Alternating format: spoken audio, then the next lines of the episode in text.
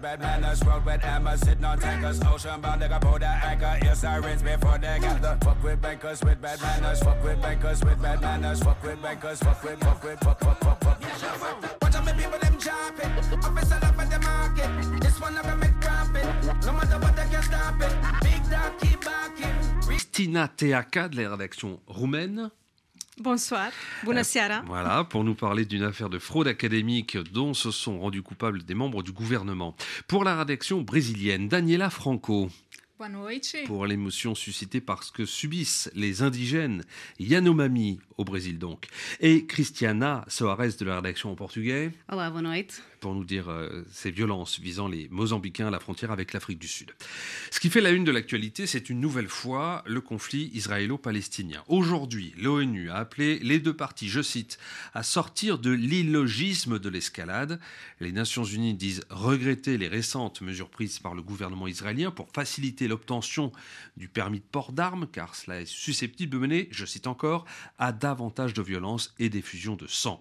Daniela, comment la rédaction en portugais a-t-elle relaté ces violences entre Palestiniens et Israéliens?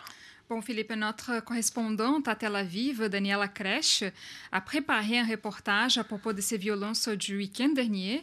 Elle nous a dit qu'il y a des mois que les tensions montent plus encore entre Israéliens et Palestiniens. Pour vous rappeler, vendredi dernier, un tireur a attaqué des personnes qui étaient près d'une synagogue à Jérusalem-Nord. Sept personnes ont perdu la vie. Et un jour après, samedi dernier, un autre tireur a blessé par balle deux personnes également à Jérusalem. L'agresseur de cette deuxième attaque est un garçon de 13 ans arabe israélien, ce qui montre la gravité de ces problèmes en Israël. Et notre correspondante à Tel Aviv, donc, nous parle de la motivation de ces violences. On va l'écouter. É difícil dizer com certeza o que os motivou, mas provavelmente foram os anos de hostilidade do conflito entre israelenses e palestinos. Que vous dit-elle sur ce qui s'est passé Notre correspondante à Tel Aviv nous explique que probablement ce sont des années d'hostilité entre Israéliens et Palestiniens qui ont motivé ces attaques. Daniela Kresh dit aussi que 300 000 habitants de Jérusalem s'identifient comme palestiniens, même s'ils ont la nationalité israélienne. Et elle nous raconte que beaucoup d'entre eux sont incités à perpétrer des attaques comme un acte d'héroïsme. Ils considèrent que de cette façon, ils sont en train de lutter pour la cause palestinienne. Je vous rappelle également que ces attaques se sont passées quelques jours après l'incursion militaire israélienne dans la ville de Jenin, en Cisjordanie.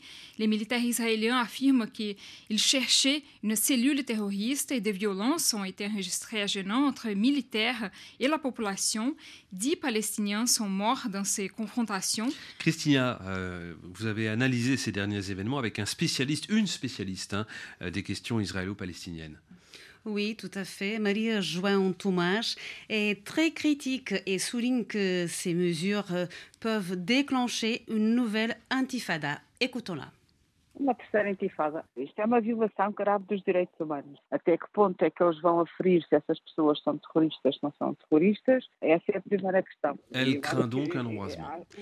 Euh, Maria João Tomás dit que ces mesures peuvent déclencher une nouvelle intifada et qu'il s'agit d'une violation grave des droits de l'homme.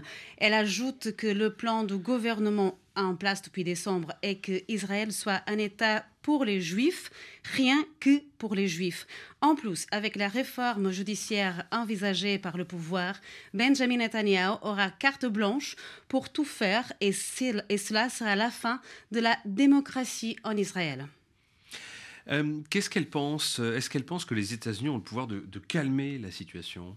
Maria João Tomás estime que Anthony Blinken et l'administration Biden sont les seuls à avoir le pouvoir de ralentir la politique belliciste de Netanyahu et de pouvoir freiner cette escalade de violence au Moyen-Orient. Je vous invite à écouter à nouveau cette experte des sujets israélo-palestiniens. J'espère que seja quem poderá travar isto. Ainda bem que temos um governo nos Estados Unidos que é democrata, Elle, elle, elle, commence pour nous dire que l'administration Biden est la seule à avoir le pouvoir de stopper l'escalade. Heureusement, selon elle, euh, qu'en ce moment, le gouvernement américain est démocrate, parce que, nous rappelle Marie-Joan Thomas, pendant le mandat républicain, Donald Trump a beaucoup financé la cause sioniste et a également contribué à s'aimer la zizanie avec le projet de transfert de l'ambassade américaine à Jérusalem. Avec Biden au pouvoir en tant que puissante alliée d'Israël, celui-ci étant plus modéré que Trump, on pourrait espérer que les États-Unis arrivent à mettre un frein aux politiques de Netanyahu. Personne d'autre n'en serait capable, ajoute-t-elle Maria-Joan Thomas. Et tout cela se passe euh, au moment où Netanyahu est, est contesté. Daniela, les manifestations contre le Premier ministre israélien continuent. Hein. Tout à fait, Philippe. Israël vit de grandes manifestations contre ce nouveau gouvernement gouvernement Netanyahu, qui est le plus à droite, le plus nationaliste et le plus religieux de l'histoire du pays. Des milliers d'Israéliens sont insatisfaits et se mobilisent euh, contre ce gouvernement qui a un projet extrêmement polémique de réforme du pouvoir judiciaire, une réforme qui peut affaiblir la Cour suprême du pays. Et si cette réforme est approuvée, le gouvernement pourra facilement annuler les décisions de la Cour suprême. L'objectif serait aussi de protéger le Premier ministre euh, d'une possible condamnation dans les trois procès pour corruption auxquels il est confronté. Et le public brésilien suit avec beaucoup d'attention l'actualité en Israël parce que, comme Netanyahu, l'ex-président Bolsonaro a essayé également d'interférer au fonctionnement de la justice et remettait en cause assez souvent le pouvoir de notre Cour suprême. Philippe. Et cette réforme de la Cour suprême, même le ministre américain des Affaires étrangères la critique, Christina. La réforme prévoit notamment deux changements qui touchent directement à l'équilibre des pouvoirs et à l'indépendance de la justice. Il y a d'abord le renforcement du pouvoir de la Knesset au détriment de la Cour suprême, mais la Cour suprême, c'est la plus haute juridiction l'équivalent du Conseil constitutionnel en France. Aussi, c'est la seule instance capable d'invalider les lois votées par le Parlement. Si la réforme passe, les députés, avec un vote à la majorité simple, peuvent annuler une décision de la Cour suprême. L'autre point sensible de la réforme concerne la modification du processus de nomination des juges nommés actuellement de façon concentrée par des magistrats, des avocats et des députés. Là aussi, il s'agit de donner plus de poids au pouvoir politique dans leur nomination. Et tout cela suscite bien des critiques de toutes parts d'ailleurs, hein, Christina. Les institutions judiciaires sont contre la réforme de la justice annoncée par le gouvernement de Benjamin Netanyahu et depuis des semaines, les gens sont descendus dans la rue pour dénoncer la réforme.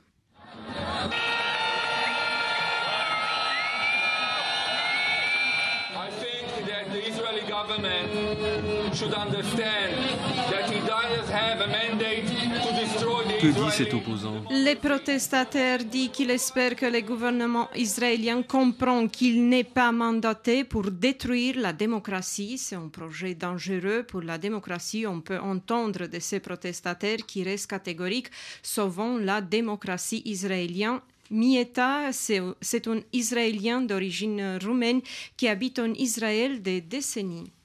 Să iese în stradă ca să se protesteze. Cine protestează? Oameni de toate categoriile, de stânga, de centru, Aidez-nous à comprendre ce qu'elle dit. Mieta dit que parmi les manifestants, il y a toutes sortes de gens, des centres, des gauches, des laïcs, des religieux, des gens et des personnes âgées, des, des intellectuels ou des ouvriers, des gens qui ont peur que la réforme soutenue par Benjamin Netanyahu, c'est un coup très fort contre la démocratie. Et les manifestants reçoivent le soutien des banquiers, des économistes, des start-upers pour dénoncer les risques que fait peser euh, tout cela euh, sur l'économie, hein, sur la démocratie bien sûr, mais sur l'économie. Le gouverneur de la Banque centrale israélienne, Amir Yaron, a appelé Benjamin Netanyahu à la prudence, redoutant qu'un recul de la démocratie en Israël ne fasse fuir les, les investisseurs étrangers.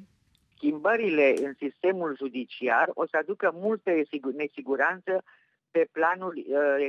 Miet a dit que les changements souhaités de Benjamin Netanyahu dans le secteur judiciaire ont créé des turbulences, même dans le secteur financier, qui redoutent que les réformes controversées ne fassent fuir les investisseurs et bouleversent l'économie.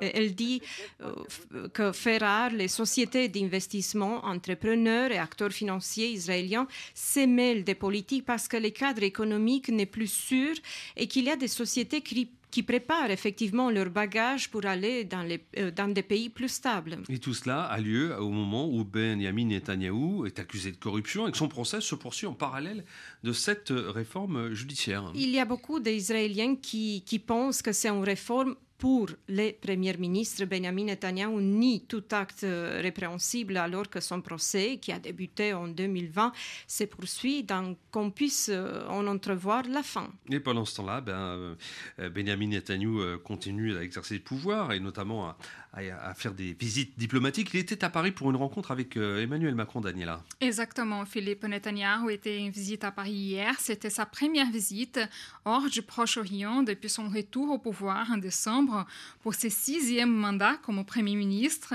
Netanyahu est venu pour rencontrer le président Macron et discuter des efforts internationaux contre le programme nucléaire iranien.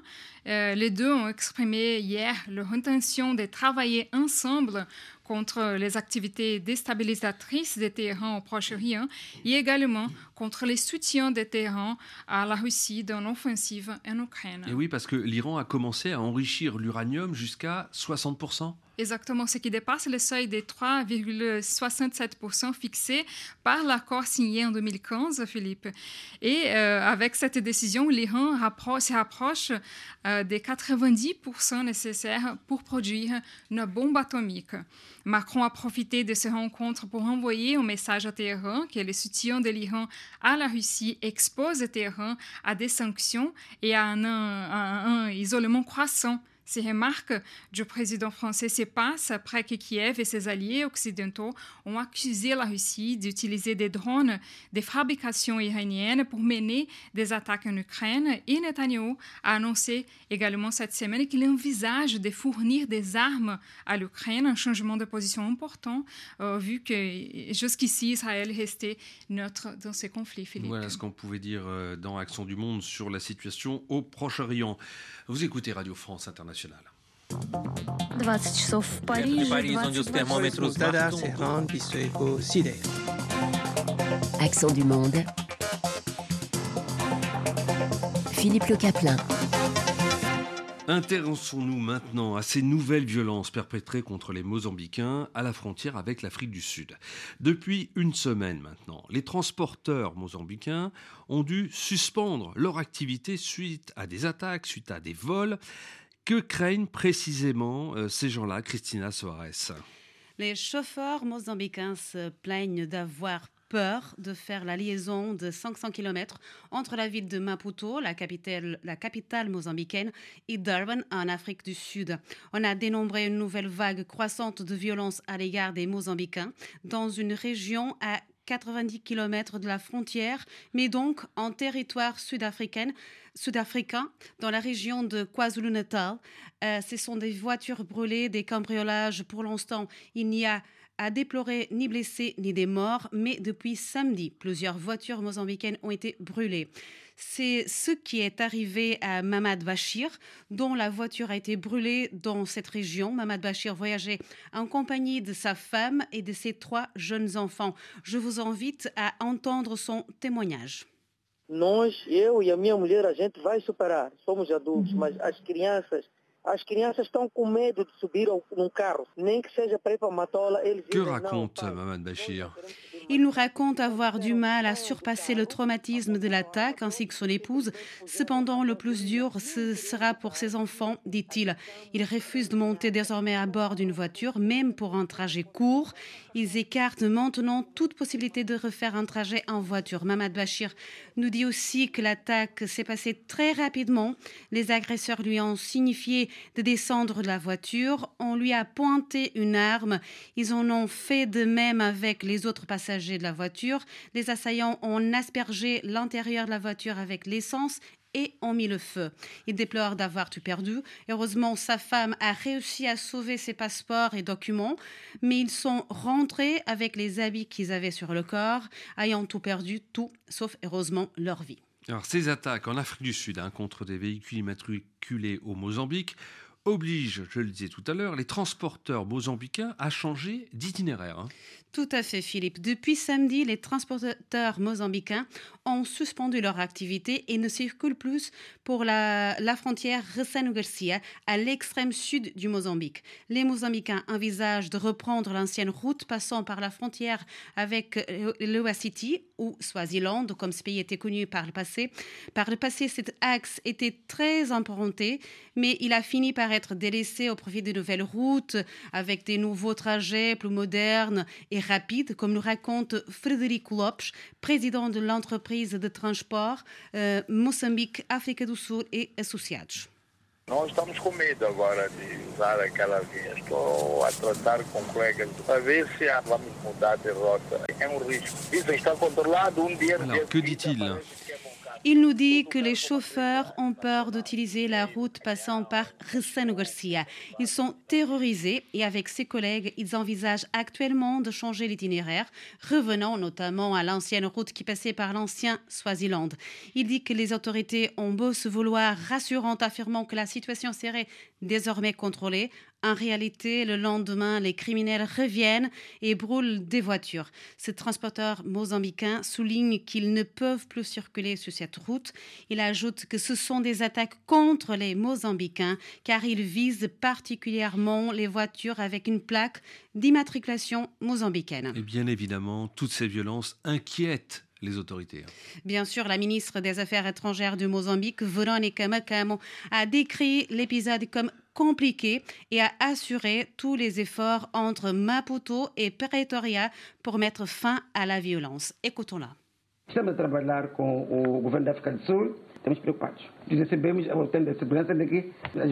Véronica Macamo, qui est donc la ministre des Affaires étrangères du Mozambique et qui vous dit qui nous donne des garanties d'être en coordination avec le pays voisin pour euh, mettre en place des mesures nécessaires pour stopper les violences. Elle se dit inquiète puisqu'il s'agit d'un sujet pas franchement facile à traiter, même si le gouvernement mozambicain a le devoir de protéger ses concitoyens. Alors d'un côté, le gouvernement mozambicain s'inquiète, de l'autre, la police sud-africaine renforce ses équipes dans la province du KwaZulu-Natal, mais euh, les Mozambicains ne se sentent plus en sécurité en Afrique du Sud désormais. En effet, Philippe, ils sont constamment harcelés et attaqués. Ce sont des épisodes qui ramènent des réminiscences de moments difficiles de xénophobie en Afrique du Sud visant des ressortissants mozambicains, comme rappelle le professeur universitaire André Thomasalson. Cet enseignant d'une université sud-africaine explique cette nouvelle vague xénophobe comme étant liée à la crise économique qui sévit dans la première économie du continent noir. Vous propose de l'écouter. são novos ataques, quer dizer que já houve anteriormente, houve cenas terríveis anteriormente nos últimos dois anos e de facto toda a via terrestre Il nous dit qu'il s'agit de nouvelles attaques, mais qui rappellent cependant les violences terribles d'un passé récent, des événements que surviennent depuis 2020. Il confirme que la voie terrestre entre Maputo et Johannesburg est particulièrement dangereuse. Il nous raconte aussi que dans plusieurs cas, les agresseurs portaient des tenues officielles des policiers et des armes. La police nie les faits, mais André Thomasalson nous confirme toutefois que nous serions en présence d'un réseau de crimes organisés, bénéficiant même des complicités au sein des forces de l'ordre. Christina Soares de la rédaction lusophone de RFI. Autre chose avec ce qui se passe au Brésil maintenant. Il s'agit de la crise humanitaire et sanitaire qui touche les indigènes Yanomami. Cette crise émeut en cause la destruction de leur territoire par euh, des exploitants euh, miniers illégaux, ce qu'on appelle les garimperos. Tout d'abord, Daniela Franco, euh, dites-nous qui sont les Yanomami, hein, qui forment la plus grande communauté indigène du Brésil. Bon, les peuples indigènes Yanomami, Philippe, vivent dans les États de Roraima et Amazonas, au nord de la région amazonienne, dans la frontière entre le Brésil et le Venezuela. Selon le gouvernement brésilien, il y a environ 30 000 Yanomami, dont 5 000 enfants. C'est la ministre des Peuples indigènes qui a tiré la sonnette d'alarme sur les réseaux sociaux. Elle a publié des photos et des vidéos choquantes euh, d'indigènes malades atteints par le paludisme et en situation de malnutrition. Environ 60 euh, Yanomami sont morts de malnutrition ces quatre dernières années. Et le ministère de la Santé a comptabilisé aussi presque 12 000 cas de paludisme, maladie qui a tué 99 enfants en 2022. Le gouvernement Lula a décidé de décréter l'état d'urgence de santé publique dans les territoires Yanomami et le président brésilien même est allé au nord de l'Amazonie à, la fin de ce mois, le mois de janvier, pour visiter les, les indigènes et a classé la situation comme cruelle. Oui, il faut savoir que leur territoire est supposé euh, protégé, inviolable, mais euh, comme leurs terres sont riches en minerais, eh bien, euh, c'est ce qui fait que leur situation se dégrade. Hein. Exactement. Il faut expliquer aussi que les Yanomami vivent relativement isolés dans la forêt amazonienne, euh, mais ce sont des terres avec des immenses richesses minérales, donc euh, convoitées par les chercheurs d'or, euh, les mineurs clandestins, comme vous avez dit, les carimpeiros. Les chefs des communautés Yanomami dénoncent qu'environ 20 000 personnes ont envahi leur territoire pour l'extraction illégale de l'or et les mineurs contaminent les rivières avec du mercure pour séparer l'or des sédiments. C'est une substance extrêmement C'est un vrai défi pour le gouvernement Lula euh, et nous avons parlé euh, sur ces sujets euh, avec le directeur de l'organisation Institut socio-ambiental qui travaille dans la protection des peuples indigènes. On va l'écouter. Que está sendo feito de imediato é uma ação mais emergencial no sentido de levar alimentos a pelo menos uma parte das comunidades que estão nessa situação de fome. Que vous a-t-il expliqué Donc c'est Márcio Santilli, il dit que les actions urgentes sont organisées en ce moment pour aider les Yanomami pour résoudre leurs fonds. La prochaine étape, c'est libérer euh, les territoires Yanomami pour, pour des mineurs et pour mettre fin à ces réseaux de destruction. Et à partir de cela, Marcion suggère les début d'un travail de récupération de ces communautés. Il dit par exemple qu'il est nécessaire de chercher de l'eau potable, refaire les plantations des Yanomami, mais il souligne que c'est vraiment un long chemin pour vaincre l'exploitation minière illégale dans les territoires Yanomami, Philippe. Ces dégradations de la vie et de la santé hein, des Yanomami, euh, elles ne sont pas faites du jour au lendemain. les autorités brésiliennes n'étaient-elles pas au courant? De ce qui se passait, de cette crise? Bien sûr que si, Philippe. Des leaders indigènes alertés depuis des années les autorités brésiliennes. Le problème, c'est que Jair Bolsonaro, l'ex-président arrivé au pouvoir en 2019, avait mis en place une politique de démontage des organisations de protection des peuples indigènes. Les procureurs de l'État de Roraima ont réalisé une investigation et ils ont découvert que le gouvernement Bolsonaro a essayé de cacher la gravité de cette crise, Philippe. Ah, il faut savoir aussi que depuis que Bolsonaro est arrivé au pouvoir, il en est parti maintenant, hein, le contrôle du secrétariat spécial de santé indigène est passé dans les mains des militaires qui sont des alliés de l'ancien président. En effet, Bolsonaro, comme tout le monde le sait maintenant, était toujours contre euh, la protection des territoires, des territoires indigènes en faveur de l'avance des activités minières. Il était même fier pendant sa gestion qu'aucune terre indigène n'a été démarquée. Ce n'est pas par hasard que le Suprême tribunal fédéral du Brésil a ordonné cette semaine l'ouverture d'une investigation contre les autorités du gouvernement Bolsonaro pour crimes de génocide contre les peuples indigènes. Oui, et, la politique adoptée par Bolsonaro n'a pas seulement contribué à l'expansion de l'extraction illégale de l'or, euh, donc dans les terres des Yanomami, mais également a permis la la montée, l'aggravation, j'allais dire, du crime organisé en Amazonie. Hein. C'est ça, Philippe, oui. Presque la moitié de l'or produit et exporté du Brésil aujourd'hui vient du crime organisé, selon un rapport de l'Institut brésilien Escolhas. Cette semaine, nous avons interviewé Larissa Rodrigues, qui a participé de la création de ce rapport et qui nous a expliqué que la commercialisation de l'or au Brésil incite l'actuation des organisations criminelles. Je propose qu'on l'écoute. Infelizmente, no Brasil, nos últimos anos, a gente construiu um arcabouço aí, uma legislação. Larissa Rodrigues. Elle explique qu'au Brésil, ces dernières années, les changements de loi ont permis que les organisations criminelles puissent agir tranquillement. Par exemple, un changement de loi de 2013 a déterminé que l'or peut être vendu avec le remplissage simple d'un formulaire en papier sans la nécessité de présenter des documents ou sans aucune vérification. Selon cette tout serait basé sur la bonne foi des personnes qui participent aux transactions, une situation qu'elle classe comme absurde et qui ne se passe pas avec d'autres produits ou des marchandises au Brésil, sauf avec l'or. Et elle présente des suggestions pour résoudre cette situation. On va l'écouter. Então você tem que fechar o cerco do começar a cobrar comprovação de origem, licença ambiental. Alors, que suggère-t-elle? Elle suggère un contrôle plus ferme du marché de l'or, euh, plus d'exigences de la part des achet- achet- acheteurs de documents qui montrent euh, l'origine de cette heure, des licences environ- environnementales aussi, entre autres, pour que les mineurs illégaux n'aient plus la motivation pour entrer dans les terres indigènes, Philippe. Voilà, c'était Daniela Franco de la rédaction brésilienne de RFI.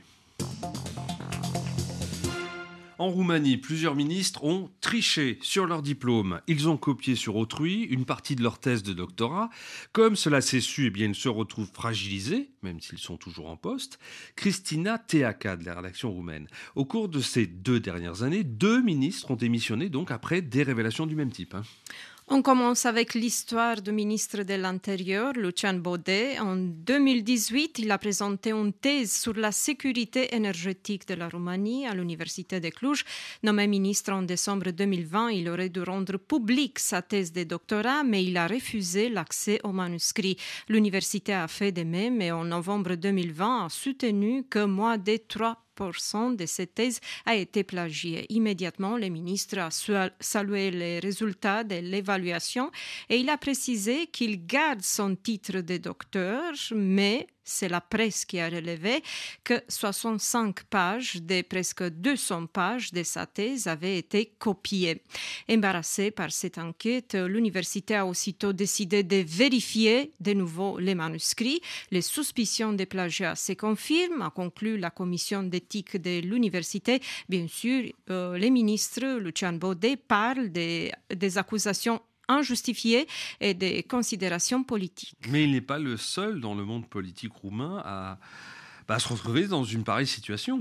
Pas du tout. En septembre dernier, c'était au tour des ministres de l'Éducation nationale, Sorin Câmpianu, libéral, de démissionner pour la même raison. En novembre 2021, le ministre de la Recherche, le libéral Florian, Florin Roman, a démissionné de son poste après un scandale de plagiat de sa thèse aussi.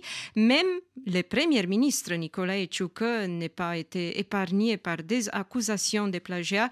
Ce chef des libéraux est un général à la retraite qui a servi en Irak et en Afghanistan. Et si on remonte le temps, on tombe sur notre premier ministre, le social-démocrate Victor Ponta.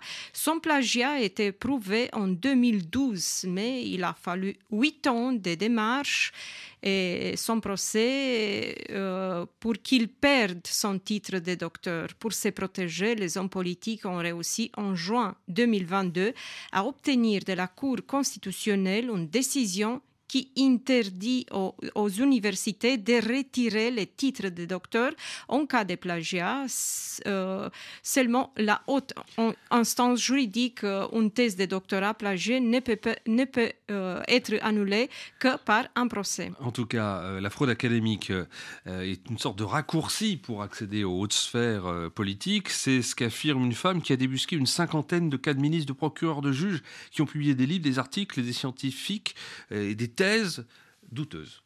De qui s'agit-il? Euh, c'est une journaliste, et elle s'appelle Emilia Sherkan. C'est la chasseuse des plagiaires autoproclamée. Elle s'est intéressée à la thèse de doctorat en sciences militaires du chef des gouvernements et son verdict, 40 euh, 42 pages plagiées sur euh, 138, un verdict qui a sûrement chiffonné l'image des militaires intègres du Premier ministre. On va peut-être l'écouter? Dovezile în baza cărora Comisia de Etică a Universității Babeș-Bolyai s-a autosesizat a doua oară sunt unele... Elle dit que les preuves analysées d'une commission d'éthique universitaire montrent qu'au moins un cinquième de sa thèse de doctorat est plagiée.